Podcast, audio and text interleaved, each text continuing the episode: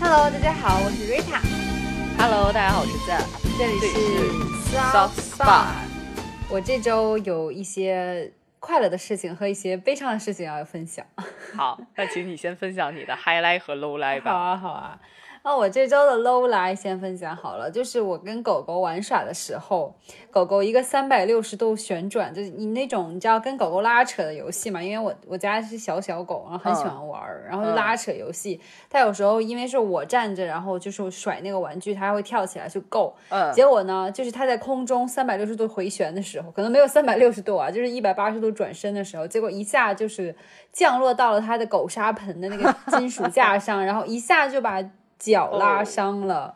然后、哦这件事情就，对，然后就是没错，就是让我一个体会就是。就是有一种好像你知道，当天是晚上出了这个事情，然后当天晚嗯上我没有发现它有问题，第二天早上起来，因为他就是玩，因为当时他摔了之后，我就想说不要玩了，就睡觉吧。然后就是我我也去睡觉，了，他也睡觉了。第二天早上起来之后，他就开始跛脚了，他就是一瘸一拐。啊，然后当时我整个人就非常的恐慌，然后就是我先去上班了，因为有时候我因为我也见过小狗，可能一下拉到伤伤到，然后可能过半小时就好了，但是对，我我带它出去遛狗，然后回来，整个过程中它一直跛的非常。这个字怎么念呀？坡脚还是跛脚啊？总之就是你懂我什么意思，就是一瘸一拐，然后一直没有好。我上班整个过程就很担心他一上午，结果你知道我冲动到中午就开车回家，然后要带他去看医生。所以你当天请假了，为了带小朋友我没有我我没有请假，我就是非常不不 professional 的，直接就是中午午休就先回家，然后带着小狗去看病，然后就相当于晚回去上班这样的。啊，然后呢，这还拍了片子，然后查了一通，然后最后发现骨头也没问题，然后后来看可能是脚趾哪里可能拉伤、扭伤、嗯挫伤，但没有外伤，后来就开了止痛药跟消炎药回家，然后就是。这两天我就每天都很揪心，然后就体会到了那种当妈妈时候的那种，你知道吗？就小朋友生病一直很挂念的感觉，就觉得啊，天呐，养宠物真的是一个很大的 responsibility，、就是嗯你一旦决定养宠物，就不能只是它哎好可爱好快乐，就是也有很多很生气的瞬间，还有一种很担心，包括去宠物医院真的很花钱。这点我真的是深有体会，就拍片子你知道吗？拍就首先要花两百块，两百多块，嗯，然后而且很有趣，就是因为你你相当于是有其他工作人员要固定你的狗狗，不让它乱动，因为它不毕竟不是小朋友或者说是大人，他知道要摆出什么姿势，所以有两个人要在里面协助拍片，然后你这两个人还有一个费用叫保定费，就是保持固定那个位它小狗位置，啊还要人工这个还要付费，你知道吗？这超夸张。然后而且狗狗的那个关节那个药好贵，也要就是上百块。然后整个一圈医院游下来，就是大几百就出去，然后我就非常的难过，你知道吗？而且我又学到一个新的知识，就是你在支付宝上是可以给狗狗买保险的，对不对？是这样吗？我不知道。宠物保险。哎，对，这是一个新知识。如果大家家里有宠物，可以去关注一下，支付宝上面是有跟其他保险公司合作有宠物险的。现在，当然它的报销比例没有那么大，可能，但是虽然现在很多大城市它有很多定点的宠物医院，就跟人有定点医院一样，但是它可能报销的比例就是最高不会超过百分之六十，然后你可能相对，但是。多少还是可以相当于报销一部分的，所以还是建议大家，如果家里宠物，尤其比较娇贵的那种，容易生病的，建议大家可以去看一下这个。然后呢，我家的狗狗的品种是叫查理王小猎犬，但是它虽然有名字里有小猎犬三个字，但它其实非常温顺，并且从它这个品种开始繁育开始，就是那种陪伴犬，就并没有具备就是去捕猎的这个属性的。但是因为它名字里有小猎犬，在我给它上保险的时候，直接提示我，您养的宠物是烈性犬，不可以上保险。哦，我整个人就是大为震惊，我不理解，但大为震惊。所以就是，嗯，虽然大家可以给它上保险，但是可能你的狗狗它虽然并不是你知道它很温顺，但是它可能会因为一些原因被判定为烈性犬而不能上保险。哦，哈哈这是新知识，是的新知识。对吧？我我也是学到了很多的新知识，这是让我这周有点揪心的，就是 low lie 吧。嗯然后 high lie 呢，其实我也不叫 highlight，就是一个非常新鲜的体验。就是我不知道大家有没有体验过肠道水疗，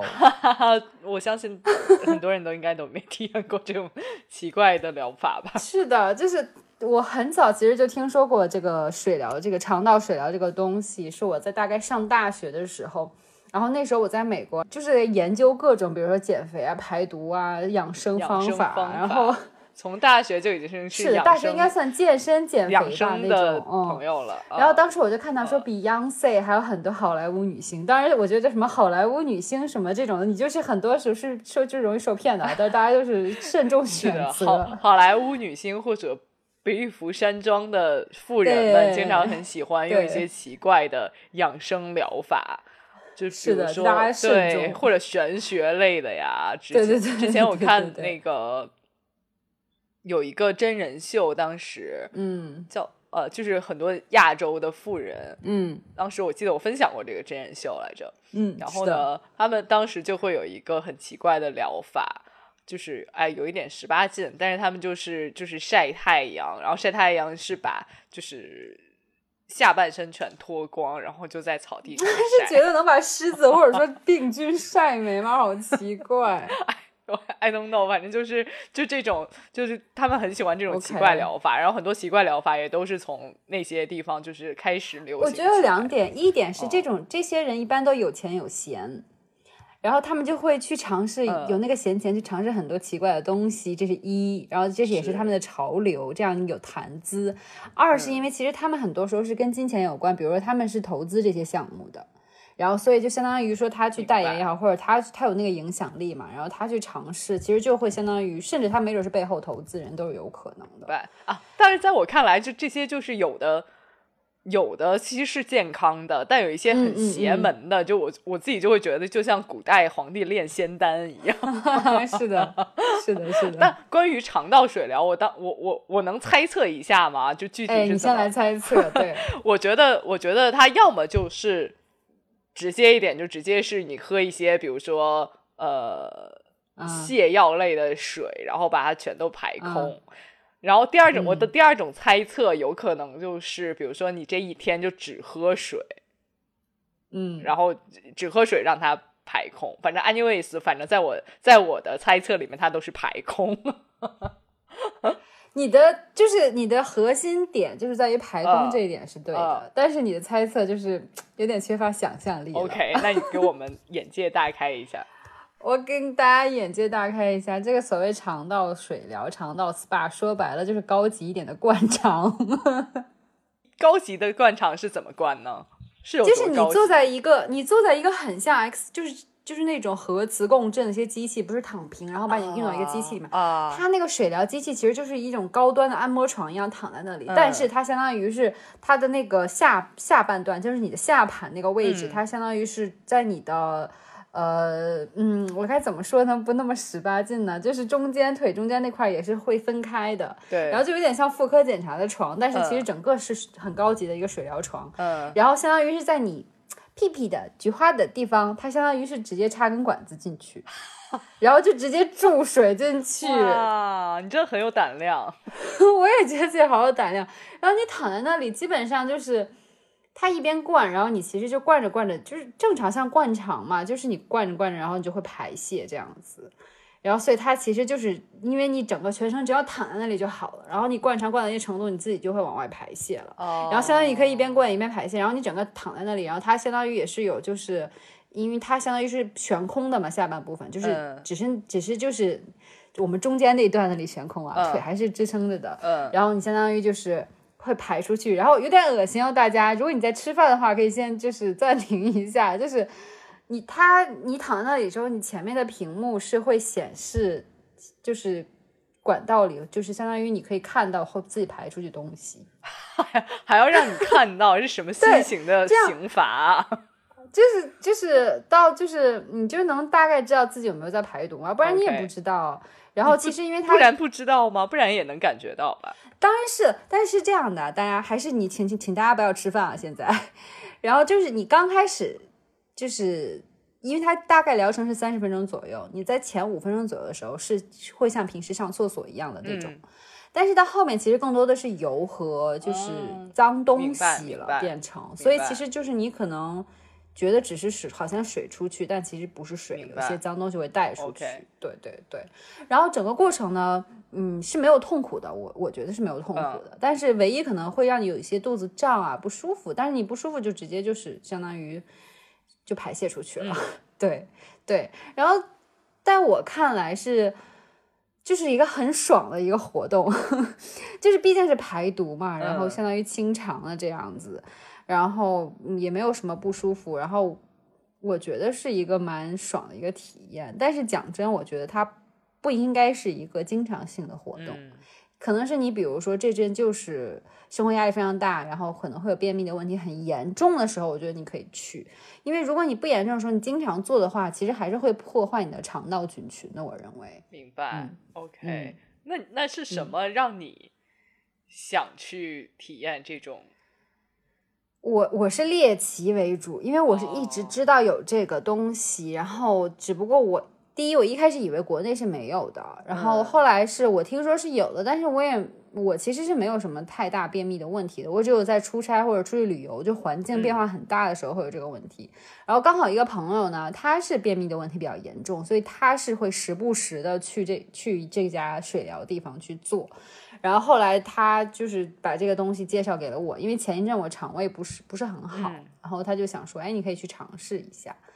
然后尤尤其是因为我以前遇到，比如说阶段性那种心理性的、心源性的原因造成的一些，就是肚子胀啊什么的，我一般都是吃那种日本粉色小药丸，大家一般很很多人都知道，你网上一搜就是对的，对。但是那个其实因为是化学物质，然后刺激肠胃，可能会以导致你就是到后面，你可能年纪大了一点的时候，就是本来就是肠道没有那么弹性的时候，你如果老吃这种药，可能会让你更难以自己去自主的做这件事情。所以水疗可能相对来说是没有这方面的副作用的，嗯，但是因为你灌一堆水进去，所以我很我觉得肯定会对肠道菌群菌群有一定影响的，对，嗯，那整疗程会很长吗？它你进去之后，其实甚至都不用那种，就是你已经一个人躺在屋里，它私密性，反正我去这家私密性蛮好的，就是你正是一个人在屋子里开始做是三十分钟，然后之前可能就是。他吩咐你什么的，其实都没有什么注意太多注意事项的，因为他就是直接可能是你你可能要是有一些呃怎么讲呢？暂时放下自己的羞耻心，因为毕竟就是如果你第一次去的话，插管这件事情是工作人员帮你做的哦。然后他会抹凡士林在管子上面啊，然后帮，然后但大家也不会拿一根管子往你身上捅啊，没有这么残暴的。就是他本来就是把一个一次性的管子插在他的那个水疗机器上面，然后涂好凡士林，然后他会指挥你就是怎么移动一下，然后对上，然后这样子，所以也没有说太让你尴尬，然后。他可能给你讲解个五分钟，然后流程有三十分钟，然后他机器停下来之后，你可能肚子里还有一些水，然后可能要再去厕所再蹲个五分钟，三到五分钟，然后确定就是没有那种就是很一下要排出的水之后，你差不多可以出来了。他会给你一些益生菌啊，然后给你一些酸奶零食啊，你吃一吃，然后休息一下，缓一缓，因为他毕竟还是给你做了一个疗程，所以你会有体力上的一些 付出的，所以就有点虚。所以大概整个从进去，然后到吃完东西，我们出来大概有个一个小时，还是要有的。了解，这蛮新奇的，就是一个很新奇的体验，对我来说是一个新体验吧。是的，嗯，OK，现在大概十三四分钟的样子，到时候完播率停停留在十四分钟以前就赖你。好嘞，对不起，但是我还是觉得很有趣，想跟大家分享。如果是我，我也会听到这里，对吧？很猎奇，有没有？对 OK，哦，嗯嗯，OK，好了，该到你分享了。我我我的话就是非常正常的哦。好的，对不起，我的太不正常了。是的，就是我是今天去看了一个摄影展，实际上它是类似于一种集市在家讲座的这样一个方式。然后呢，它集市的话就会有很多就是国内的这种。艺术家啊，摄影独立摄影师啊，去做一些就是贩卖自己的，比如说自己的自己的照片的打印版啊，嗯，然后或者是自己的这种就是摄影书籍呀，然后或者就是有一些自己私藏的，或者就是跟出版社合作的，就是卖这种摄影的书。嗯嗯嗯，我嗯，然后讲座，然后他会一天都会有各种讲座，就是你可以按照你喜欢的讲座去听，去时间段听，这种讲座也是免费的，只要你买了票进入这个嗯艺术活动现场，对你就可以去听。然后我今天听的是，其实是一个摄影师，然后他呃讲讲一下他这几个摄影集。具体是就哪些主题，然后他是怎么想的，然后他为了他这种摄影集的呃做了哪些工作啊等等这一些，嗯嗯，他这个摄影集叫《忘了日本》，就是他当时三年间可能去了有大概九次左右日本，然后每一次可能大概拍了很多的照片。嗯，他每每一天大概他自己说拍两千张左右一天哦，他整个摄影集可能是在几万张照片里面挑出的一百张这样子。嗯，那还蛮有趣的。所以，但是他不是日本人，他就是他是我们对中国人，然后对 OK，他只不过想喜欢去日本可能旅游啊或者什么，他就拍了很多日本人日常的生活啊这一种了解啊，比如说什么。呃，喝喝多了的人啊，啊，或者说躲在那个街上抽烟的呃职工啊，这种啊，还有小朋友们，生活百态，对，这这种，对，就还我就觉得还蛮有意思的。然后他自己也是，就是从正正式的工作里面，然后辞职。然后去做了自己的，就是哦哇哦，就是独立摄影这这件事儿，然后最后还是有出版大概三四本，嗯，影集这样子。哦，他之前还有一个影集也蛮有意思的，就是拍摄各种各样的情侣。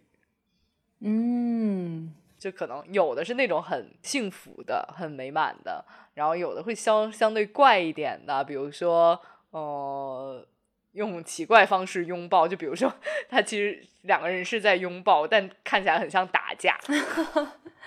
啊，或者是呃，或者小朋友们那种，就有一个小朋友拿着枪，然后另外一个小女孩在旁边跟他牵手，好妙，对，很社会，就江湖儿女的感觉。然后就这种，我觉得就很有意思。他们我觉得立意还很好。然后他做成了那种，也也做了一个，就是关于情侣的。他是自己做一盘就混音带一样的，嗯，磁带是混音，混了十几首歌，嗯啊，但是八九十年代那种，就还有还有新语，我记得，不知道大家听没听过 那种，就是八九十年代的情情歌，对。然后他做成磁，但是他那个磁带本。就小时候我们去磁带不都会有一个歌词本嘛？嗯，对对对。哦天哪，好怀旧。对，他就做成了那种歌词本，就那种跟手风琴一样拉起来的那种 A B 面的那种，我就觉得还蛮有意思的。啊，嗯，这个是我觉得还挺有意思的。但是具体摄影摄影集市的话，嗯，我觉得看每个人喜欢的风格不一样，有些人就很喜欢这种。就是家里也摆的那种，就是色彩很鲜艳的，嗯，哦，但但也有一些摄影师就是那种黑白风格的，嗯，我觉得摄影这个东西太 personal 了，你要是搞一个摄影的东西回家摆的话，还蛮需要有一个就是环境跟你自己的审美，还有就是你自己屋子的装饰都得是搭配的。对，我觉得其实是的，就是比如说你就很喜欢那种。City Walk 的很城市感的，呃，照片，那大家就别买那种就是森林啊、什么高 山啊这种自然风光。哎，对，有一些有一些就是比较灰暗的那种，就是表达人们感情的。哦，也有一些就拍根本就是拍什么霓虹灯啊什么的。我觉得，对，就是你想在家里摆什么摆照片，其实是还蛮。就是给家里增添很多，就是家居氛围的这么一个手段，嗯，就是摆自己很喜欢的照片，或者就是有一些朋友可能会觉得说，我这个出租屋，我也不想花那么大价钱去买一些，那其实你只要买他们复印好的那种版画一样的这种复印件就好了，你就干脆就我我就。就觉得说也不用说我一定要裱在一个相框里面，你其实可以就可以粘在墙上，你多买几张，可能粘粘成一个照片墙形式的也蛮好。我还蛮好奇的，就是我可以理解摄影展，但是我是第一次听说过摄影集市。我听说过图书集市啊什么的，但是我还是真的第一次听说摄影集市，因为我就是有点想象不到。我会，我觉得我会去看，但是我很少会买照片回家，因为比如说像你说的照片墙，我肯定是会做，比如说自己跟朋友，还有就是我自己一些回忆做成一个照片墙。就是我觉得好像哎，摄影让我去看展，但就是让我去逛集市，我就有点。不太理解它，它到底是会是什么样子？你的感受是？其实我们都去过那种文创集市，对不对？就对对类似的，他们也会买，但是有很多都是插画形式的嘛，我的画嘛，那其实都一样。如果你那一篇那一个照片非常好看，其实它打印出来也是，就是像装饰画一样。啊，明白。哦，我觉得很有很有趣的，而且有一些就是会做成明信片形式的。啊，嗯嗯，也挺有，也挺有意思的。而且，而且我会发现，说搞这些有的就是艺术形式，就摄影艺术形式的，或者说就是各种艺术形式的人，都还蛮，就是我看到了很多长发的男生，就还蛮有风格的，有艺术，哎，对，就很有艺术风格。然后也也看到一些就是就是可能发型很先锋的女生。我就觉得好酷那种，就可能可能会留那种我们我可能这辈子都留不了的那种，就是眉上齐刘海啊，就那种我觉得好酷哦，想象得到，有意思。那你有没有买照片啊？我其实很很很惭愧的说，我真的没有买照片哦，因为因为我现在我有一个状态，就是很精简各种东西。啊，明白，嗯。那除了你刚才讲的，就是这个摄影集那个呃，忘记日本的那个讲座之外，还有什么其他你你看到的有趣的讲座吗？我看到的还有一个，就是他是教怎么就是印照片的。嗯啊，就他可能会有一些，现在不是会有一些湿版的，就是冲印，然后还会有干干型的冲印，不一样。啊，那种，但是由于就是技术有点太深奥，我自己也没有，我自己是没有胆，没有没有胆量去听这些，因为我怕听不懂。了 解了解，嗯，那这么看来的话，还是蛮专业的这么一个摄影机的。对，它其实是在一个就是呃影像馆里面，它平时那个影像馆也蛮美的，而且就是有很多影展啊什么的。嗯，了解。OK，那讲完我们这周的 Weekly Highlights、Lowlights 之后，我们分享一下我们的 Money Going。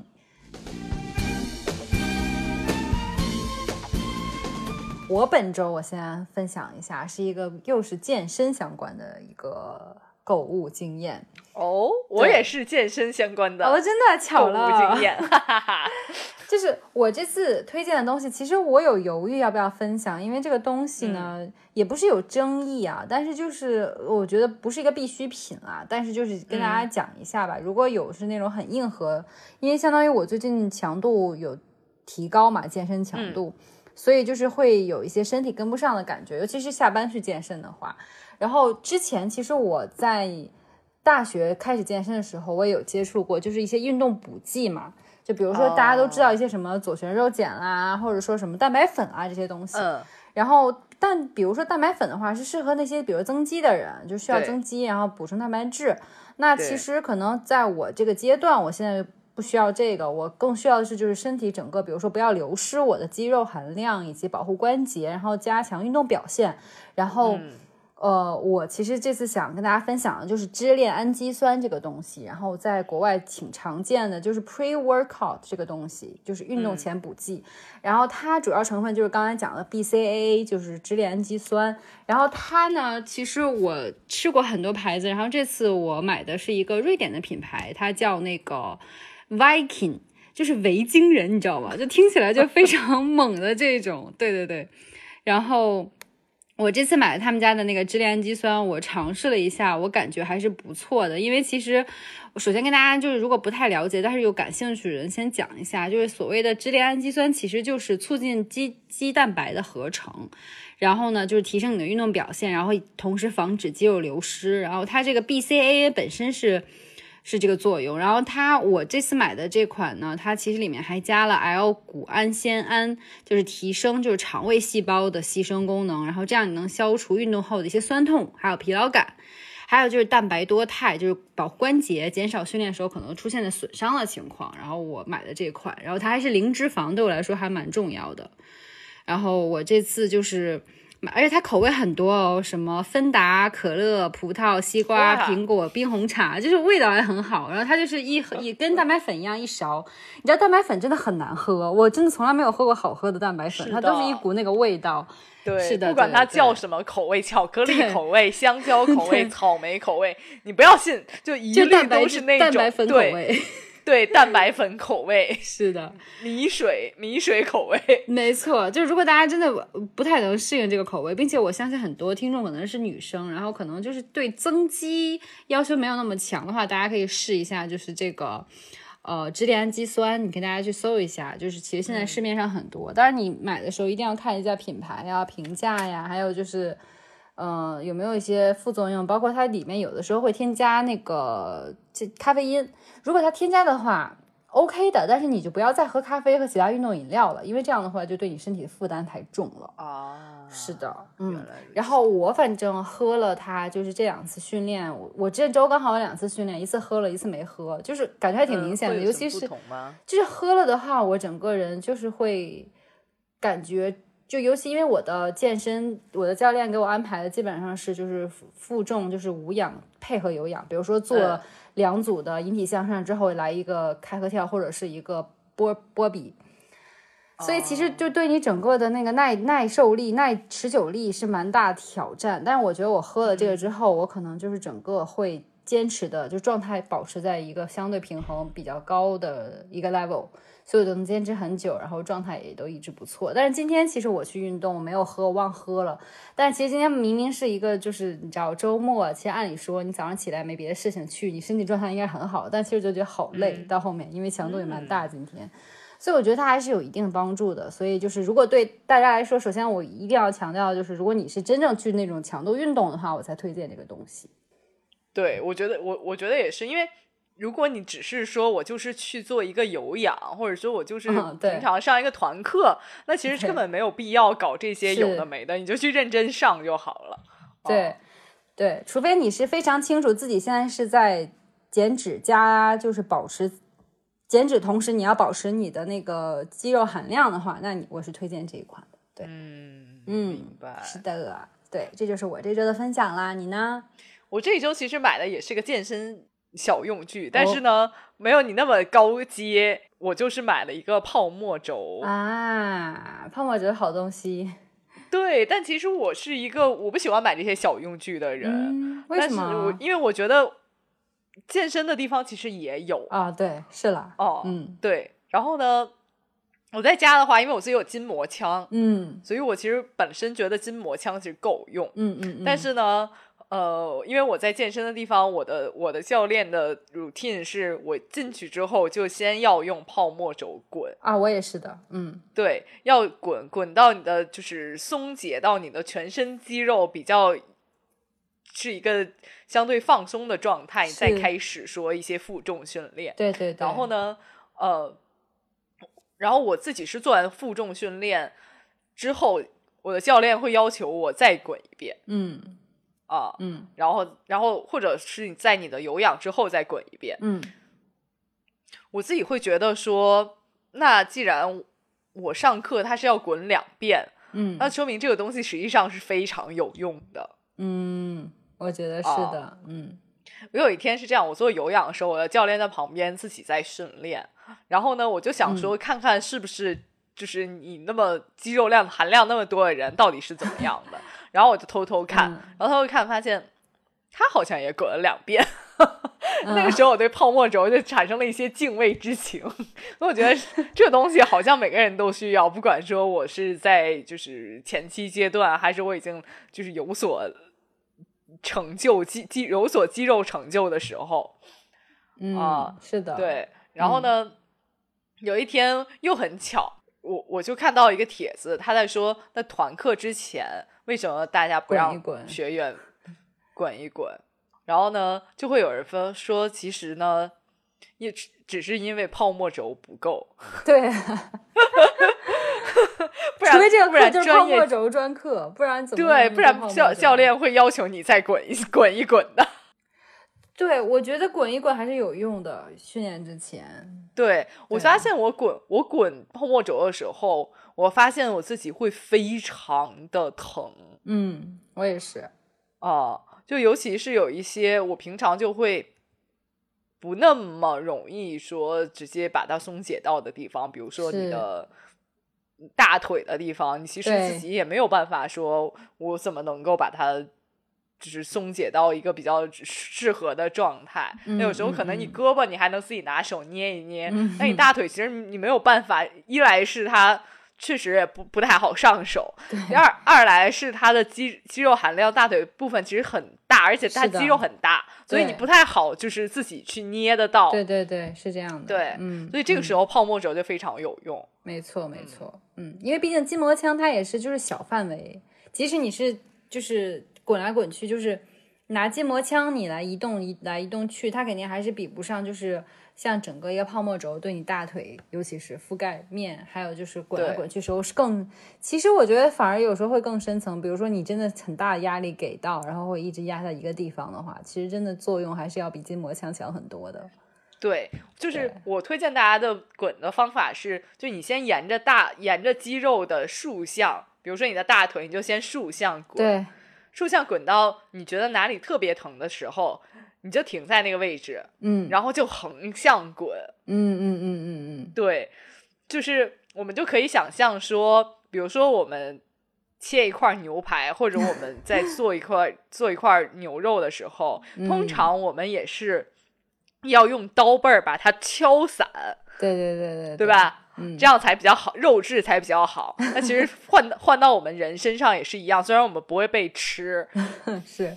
对，但是我们就可以用泡沫轴把我们的肌肉敲散，这样我们就会肉质比较 肉质比较好。嗯嗯，嗯嗯所以我就买了这个健身小工具。然后呢，我现在大概是睡前，就如果今天运动了，我睡前还是会滚一滚。嗯，我觉得是好习惯。我觉得，我觉得睡得会更好一点。嗯就有时候我们其实就是整个人肌肉非常紧绷的时候，你睡觉，我不知道 Rita 是怎么样，反正我睡觉的时候，整个人其实就是那样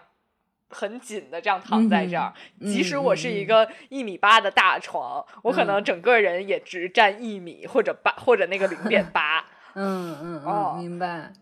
对，你就没有办法完全的放松下来。但你滚完了，其实你整个人虽然你还是可能占那个一米或者零点八，但你整个人可能想，就是你的感受是你占了一点五。嗯嗯是的。而且我觉得，其实即使对于不运动的人来说，反而其实我觉得是更需要去滚一滚的。尤其是比如说你久坐的人，还有就是你久站的人也是，你你整个大腿就是非常容易就是。进入非长期的一个紧张的状态，那通过泡沫轴去滚一滚的话，就会放松你的肌肉，也同时就是拉长你和重新塑造你腿部的线条，还有身体的线条，也是很重要的一个环节和一个小 tip 吧。对，是这样的。所以回到你的这个泡沫轴，你买的是什么样子？是那种狼牙棒一般的吗？还是说就是平面的我其实买的是类似狼牙棒一般的，？OK，因为我觉得平面的那个东西就可能滚不到我的深层肌肉，因为我已经是一个嗯。泡沫轴爱好者了，我就觉得我要进阶。嗯嗯，哎 对对对对，但是如果是大家没有泡沫轴想买一个的话，我最开始还是跟大家推荐那种就相对密一点的这种嗯嗯嗯嗯，泡沫轴，是。因为有时候我们买那种狼牙棒的泡沫轴，有的朋友会非常的，就是我买了，而且我滚了，我就要把它滚，就会觉得说我一定要滚的，就是非常 deep，这样这样我才可以嗯达到我的一个效果。其实不是的，你有时候那一种。你滚的时间太长，或者你真的是压的特别用力，实际上会把你身上的毛细血管滚破的。对，所以，所以嗯有时候我们可以看到小红书上那些，好像是感觉是 show off，我今天特别努力，你看我的腿都滚青了，其实这是不对的嗯一件事情，你不应该说我滚，不应该滚青，滚青是说明你一些毛细血管已经被你滚破裂了。就是大家就只要起到一个放松的状态就行了，不要太过说追求一个什么，对，就过犹不及。然后另外也想跟大家就是就是。说明一下，其实泡沫轴不会让你变瘦。嗯，滚泡沫轴不是一个减肥方法。对对对，米娜桑。对，有些朋友可能会觉得说，我要买一个泡沫轴，然后会会有很多帖子，包括我妈妈当时也看到过这种帖子，就是会有，就是说滚泡沫一呃每天滚三十分钟泡沫轴，什么三三十天还你什么筷子腿儿还是什么腿儿。我不知道，忘了，就是什么腿儿，就那种，知道吧？就好像滚泡沫轴就会就会让你整个瘦下来，其实不会的，脂肪不会被滚走的，也不会因为你滚了脂肪就挪到你想去的地方。嗯，是的，所以它只是一个松解方式，对对，嗯，对对对，是这样的，它可能能改善你的腿型，但是不能让你减肥。对，它不是一个减肥工具。对对对。你这个你这个提醒其实是蛮好的，我都没有想到很多人以为它能减肥耶。我觉得可能会痛到流汗，然后可能会有减肥效果，但是就大家可能会觉得我痛到流汗了，我今天就是运动效果有运动了，对吧？对，但流汗也不代表减肥。对对对，是这样的。嗯，是的。那好，那我们的就是啊，这周这周我们买的 Money Going 的好健康哦。是的，对，那还是要提醒大家多运动哈。没错，没错。嗯，尤其是贴秋膘的那个季节嘛，所以大家要注意一下。贴秋膘的，就是天气渐渐转凉之后，很多人的运动方式可能就从户外转到室内了。是，嗯，所以如果在室内运动的朋友，当然在室外你自己在家滚也是可以啦。嗯嗯嗯，就好了。那我们的 money going 就讲完了。那我们本周的 tip 聊点什么呢？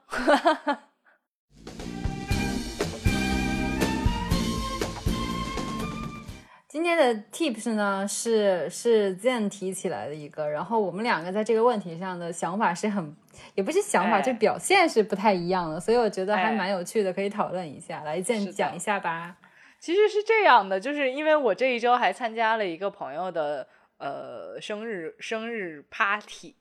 然后呢，就我其实去之前是非常紧张的，因为自从我。远离工作岗位环境之后，我整个人变得生活也非常 peaceful。嗯，然后呢，呃，社交也变得非常单一。我就是我紧张的点是在于说，我我自己可能在之前的性格就蛮收着的了，然后我就会觉得说，我会不会不合群？我会就是成为那种就是整个社交场合里最。边缘化的那么一个人，然后呢，所以我就带着忐忑的心情去了，然后，然后到之后，鬼使神差的，我其实并就是非常合群，并且是那种就是有一 kind of 是就是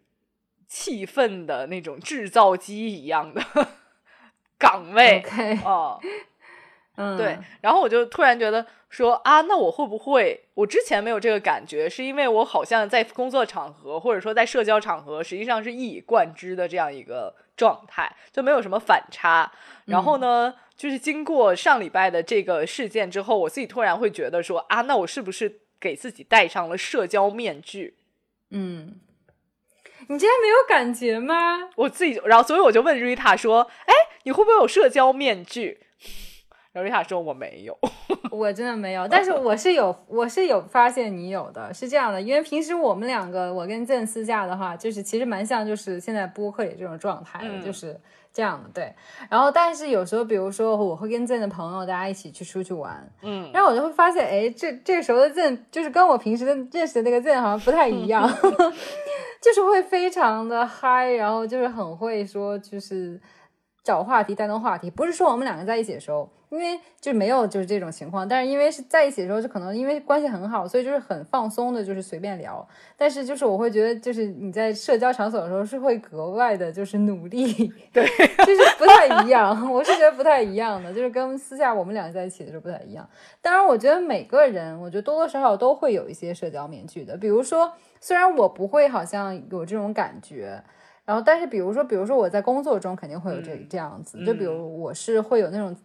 去跟别人采访啊，就有点像那种公关出去聊事情啊。那可能比如说我面对的是一个相对权威的人，有学术背景的人，那我会表现的穿搭也好，或者谈吐也好，尽量就是那种内敛一点啊，就是尊重一点啊，然后这样子。但是如果比如说同龄人，然后就只是聊聊生活这种，我又会表现的就是，哎，就说话比较随意呀，然后尽量就是聊天啊，就是制造出这种相对合适的这种氛围，这个我会，但是。社交中，首先，比如说这个生日 party，如果让我感到紧张，我首先连去都不会去。就从这一点上，我就杜绝了自己戴上社交面具的这个可能性。哦，我觉得是的，就好像我突然想到，说我这个朋友在邀请我的时候，因为当时我跟他。之前已经透露过说，哎，我最近好像很内向啊什么的。然后他加了一句，就非常贴心，说啊，如果你觉得不太合适的话，我们可以单约，你知道？然后当时想说，哦，也行。我还真的思考了一下，说，但我后来想说，算了，对吧？你后来还是去了，你就是去了。像我的话，可能就说，OK，那我们单约吧。就是我可能就不太，而且我不是那种会当制氛围制造机的，除非是这样，除非比如去了这个地方。邀请我那人跟我很熟，并且我发现气氛有点尴尬。我是那种只要在场有一个气氛担当机，我发现 OK 有个人在创造氛围了，我就不会再创造了。但如果比如说我发现在场所有人都不能创造氛围，然后气氛开始逐渐尴尬，我就会去当那个氛围制造机。呃啊，我其实是出于这个点，但我觉得我对我对这件事的担忧会比你更多，或者说感知，我是完全我的感知会更敏感一点。就是我真的很，我是一个非常非常怕冷场的人。我现在很多人有这种社交面具，也是因为很他非常怕冷场。嗯，我就完全不会，就是可能冷两秒以上，你就会觉得说啊。我是不是做错什么，或者说这个就是自我感觉太强，我就完全不会。第一，我不会让自己去一个我觉得可能会尴尬的场景。嗯。第二，如果我去了是这样的话，那我也不说话，或者我尽早找机会离开，因为我会觉得是浪费我的时间。因为如果是这样子的一个场景，我会觉得好像说那也对我来说也没有什么益处，我也没有很快乐，我也没给别人带来快乐，那就算了。我可能就是这样的，我就不会专门还说。就是你知道，戴上社交面具这样，所以我觉得还蛮有趣的。我不知道我们的听众朋友多少会是这样的。嗯，我我也不确定大家会不会这样，但其实我是觉得，我自己不觉得这是一件非常不好，或者说是一件非常羞耻的事情。就是是，当然，当然，我觉得肯定很多人会觉得说，哎，你这样就被特别假。嗯嗯 啊，或者说你就怎么样吧，反正就是就是这种。但我觉得有时候也不是一个特别不好的事事情，因为我觉得你能做到这点，说明你是愿意为别人着想的，或者说你是就是去，我觉得是会觉得是这样，人是体贴的。因为你在一个很大，尤其是这种需要戴面具的情况，基本上是那种大型社交场合，我理解像 party 这种。因为如果就是朋友两个人的话，你就无所谓了，对不对？所以我就觉得你你去做这件事情，尤其朋友，其实你不会有冷场的时候。对对了，嗯，对吧？对，就是这种。但是但是，我就觉得我我会觉得说，有时候你冷场两三秒的时候，就觉得啊呃，就是感知非常不好，你就觉得哎，我一定要找一个话题。嗯，对。你知道，因为我我其实以前也是会有的，就是我记得就是好像大学时候，包括刚刚大学毕业刚实习的时候。我当时是会，就是有一些场合，就是那种你去之后，可能你一个人都不认识，或者只认识两三个人的那种 cocktail party，或者说是那种啊社社团活动也好。然后我就会发现，就是可能我当时发现我有社交面具了，就是我去哪儿就发现我有社交面具了，就是为了能就是表现出一副我很合群，以以及我乐于社交这件事情本身，因为很多时候国外是。是，就是鼓励大家，或者从小到大就是这种环境里长大的，所以我不得不去向他们靠近，我就会觉得很不舒服。就当下我能表现的很好，但回家我会非常不舒服，而且会发现自己精力耗尽。然后我就之后呢，没错，对，之后我首先就是尽量避免出席这种活动，然后再来就是，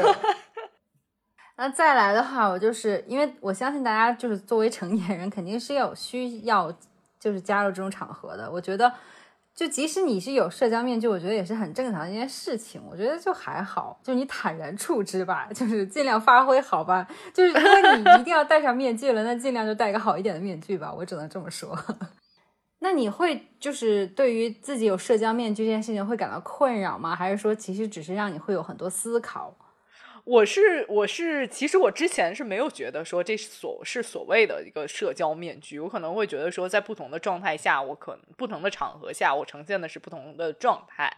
哦，是对。然后呢，这一次我会觉得说，为什么？是因为我之前确实没有在这个场合下，我突然被扔到这个场合，有了这种状态，我觉得哦，那我可能是有社交面具，我可能是。戴了社交面具，那我可能后来想说，我为什么会有戴了这副社交面具，也是因为我刚刚说说，我真的很怕冷场，嗯哦，然后也是出于我对这个朋友其实是就是很尊重，因因为其实是他的生日 party，毕竟对。对，然后呃，其实我到了的时候，大家除了在聊天，如果这个主角不在，我会发现大家很多都是就完全就是每个人开始看自己的手机。啊，我能想象，对吧？就每个人 就可能有些人没有发微信的，就可能就在无聊的划来划去，你知道吧？就这种，然后我就觉得说这种好像是不太好的氛围哦，你想打破这种比较尴尬的氛围哦。但是后来我会觉得说有点有点累，是因为我回来之后，就是我自己的我自己会觉得说是被消耗了一部分精力，嗯。对，你会觉得非常累，然后同时呢，我又会觉得说，因为我自己是可能呃氛围制造者，或者说我自己是找话题的人，我就会会陷入一种自省，说就是害怕说，哎，我今天会不会哪句话没有说对 啊？这种，然后或者说，我今天不会是就是开玩笑的时候冒犯到谁？嗯嗯哦，就会陷入这种无端的这种可能猜测或者。所谓的无用的自省这种感觉，嗯嗯嗯，其实我觉得这个是会让我说比较困扰的地方，嗯，但是，嗯，你这么说的话，就会觉得，哎，那社交面具这件事情是一个负面的嘛？就有点回归到这个话题上面，就是这个词是负面贬义的吗？我其实觉得说会要分人，嗯嗯，就是有些人是。我觉得大家可能会觉得说，你这个人戴了社交面具，是因为我们看到太多人都是那一种说，啊，我现在跟你就是呃好好的，然后我现在可能就是社交场合跟你说，啊，亲爱的，就装熟，嗯嗯嗯，啊，不仅装熟，而且背后可能就是哪天你们在马路上看见，你根本不会理对方。我就想举个例子，是关于这种的，就是你知道我，就是大学刚入学的时候，就是呃，跟我我我。就是跟我理解的国内大学还是不太一样。就是当时大学的时候，大家会住在一个宿舍里面，然后在刚开学的一周里，其实就是刚开学那周是没有什么课的，然后正式开学是下一周，然后大家会在宿舍里会举办各种活动，就整个宿舍楼，然后同层的人大家基本上就跟开学之后很不一样，就是每天大家基本上都会开着门，然后在楼道里会跟所有人都去聊天，然后遇到路过哪个地方停下来，大家会嗨打招呼，然后就开始就是。尬聊这样子的，然后那个时候就是真的是每一场就是这种社交，我都会觉得自己是戴社交面具的，就是要配合对方的谈话啊，然后要就是根据当时这这个 circle 的这些人，他们整个是 hyper 的还是比较沉静的，然后去你知道相对的去去扮演一个相似角色，然后就是这种在这一周时候，你跟楼道里那么多人去 social 去打招呼，然后好像大家都变成了朋友，但是开学之后，然后比如说校园里看到大家都会当。不认识或者不见面，甚至有那种，就比如我见到我想跟他打招呼，但好像我举起手也好，或者说我就是跟他眼神对视，他很快会挪开。然后当时我会觉得有一种啊，怎么这样？但是后来我就觉得又好像可以理解，就是但是同但同时我就会觉得天哪，这个东西我好像不太喜欢，所以我就会觉得好像社交面具是多少有点有一点那种负面。意义的，你会能想到类似的例子吗？我其实就会遇到，就是我刚才说的很很多人，就真的是跟你在装熟，啊，就之前工作场合上会比较多，嗯，就这种，我觉得怎么说呢？我会觉得说你戴的这个社交面具，只是说为了你自己，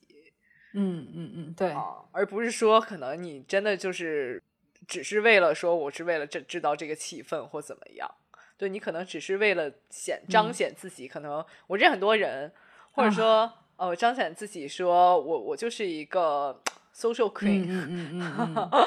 这种这种，但是我同时也会觉得说，有一些人戴社交面具不是。不是说因为他为了彰显自己，嗯，当然这不是给我平反啊，就是就只是说为了为了说在这个气氛里，他要做一个适合在这个气氛里面的人，嗯，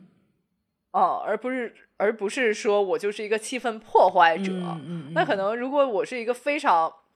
内向，或者说我就是一个不善于跟别人打交道。或者我根本不喜欢这个场合，我就是冷个脸、垮个逼脸坐在那儿，好像也不太有什么意义呢？对对对啊，我觉得就是 你有没有没有任何意义，你你可以就是去参与哦。如果你不想参与，就是我觉得你做的也很好，就是我就不去了嘛，对吧？我也我就会走早点走嘛，对吧？对，我觉得就是就是。是作为一个适当的角色在里面，而不是说我就是闯进这个整个社交场合的一个不适宜的别的别的故事线的人物。对，嗯嗯，这种我就觉得很好。而且我觉得很多时候有一些社交面具的人，实际上他是把是想努力把自己的亲和力表现出来。嗯，哦，明白。他也会在深层的。就是非常 deeply 的会觉得，其实是一种不自信的表现。哦，他会觉得说，我我就是，我之前也也听过一个播客，他其实是讲这个事情的。他就是他会也也会有一些人会觉得说，我其实是我很怕我真实的自我在这个场合里会让别人讨厌。嗯，哦，所以他会表现出我非常有亲和力。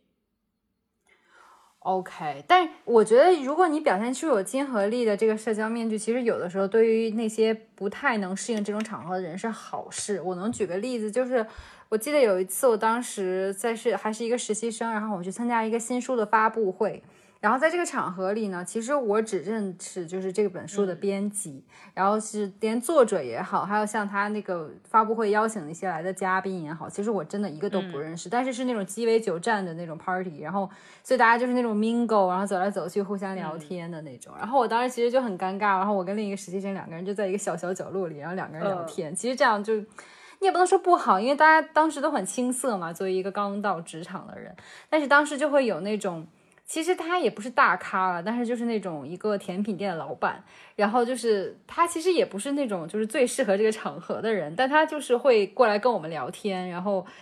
我当时就觉得这可能就是一个社交面具也好，或者说是一个表现亲和力也好，但是对于我和另一个实习生来讲，在那个场合他就是解救我们的人，嗯，对对，所以我觉得其实是需要这种能把气氛或者说在适宜场合表现适宜行为的人。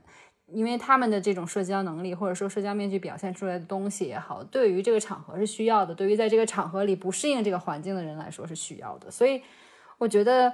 社交面具这个东西就是就是很难讲，但是我觉得是很正常的一件事情吧。我觉得是一个在大家作为一个人，作为一个社交动物，我觉得是一个很正常的一个反应反应。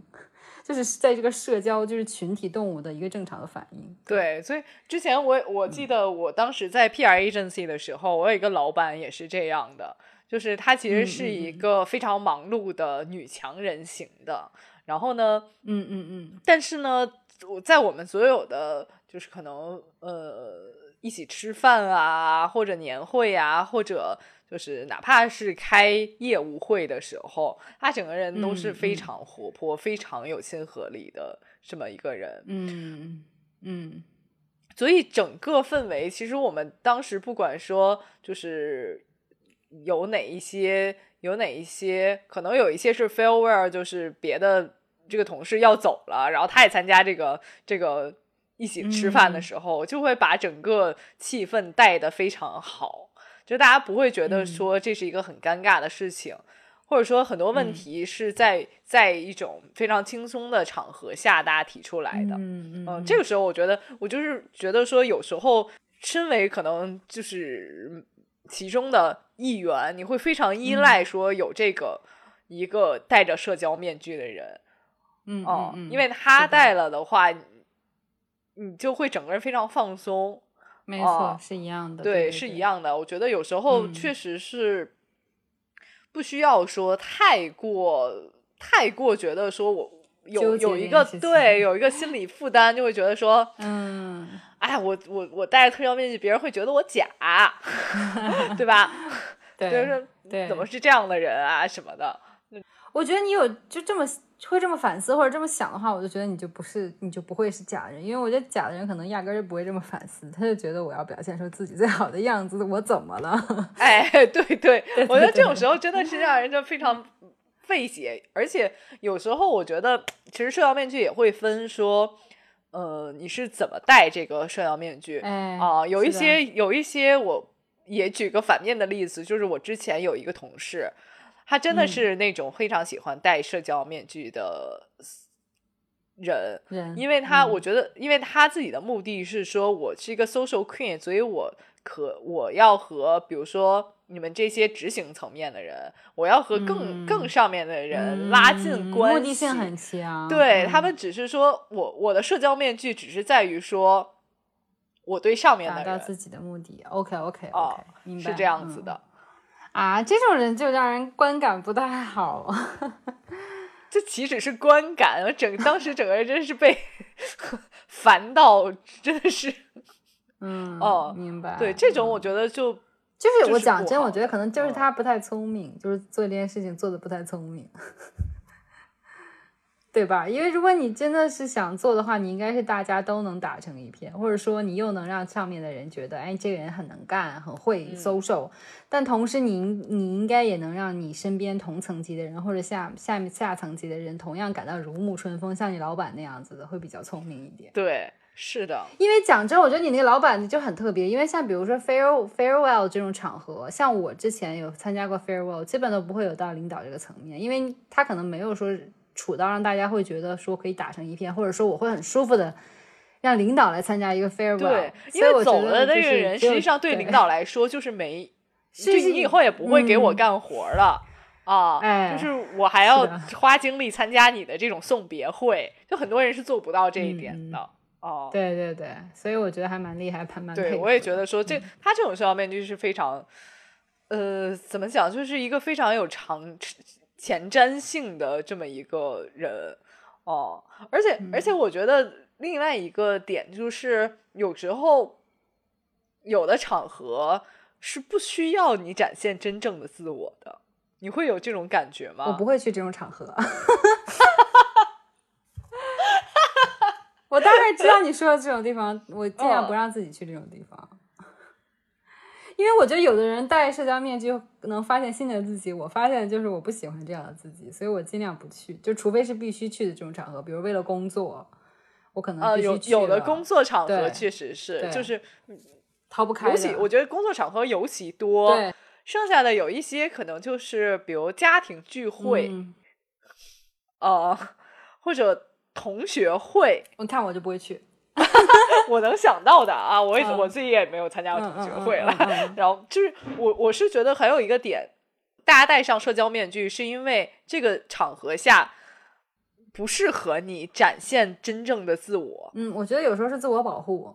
嗯嗯，就是有时候我就是不喜欢这些人，或者说我就是一个非常 mean 的人。那我可能跟朋友间可以这样，对，我可以因为我理解知道你是什么样的，对。对，但是我但是这个场合下，我真的，比如说家庭，大家都在聚会，我就要表现出我就是叛逆的一面，大可不必了，有点吃力不讨好 感觉，对，嗯，所以所以所以我在现在看说，好像也不是一件特别坏的事情。是啊，是的，我觉得人是社交动物，我觉得有社交面具这件事情还是蛮正常的。然后呢，你如果是身处一个工工作，或者你经常要需要，就是不得不。不参加这种需要你戴社交面具的场合，那你就尽量跟自己和解，然后或者说尽量就是做一个聪明的面具，或者说对，哎对，然后能让自己舒服，让别人也舒服。那如果像你像我一样，就是不太喜欢戴社交面具自己，或者说你的工作也没有那么需要你出席这种场合的话，然后我觉得就不要勉强自己。对，是这样。嗯，对。然后，但从另外一个角度来说，我也我也想跟大大家建议说，也不要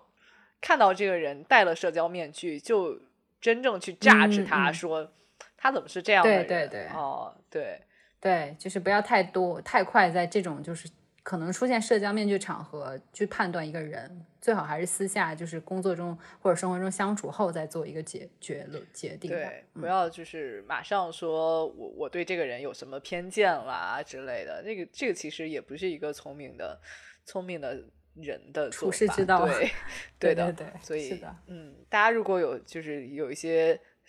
社交面具的故事，欢迎跟大家分享，对，分享给我们，想听想听一听大家都是怎么样的。对。对，没准就像可能有像你和我一样的人，也有跟我们完全不一样的第三种人，我们就是可以更多打开思路。对对对，对的，对的。嗯，好，好，那我们这期节目差不多就到这里了，我们下周再见吧，拜拜，拜拜。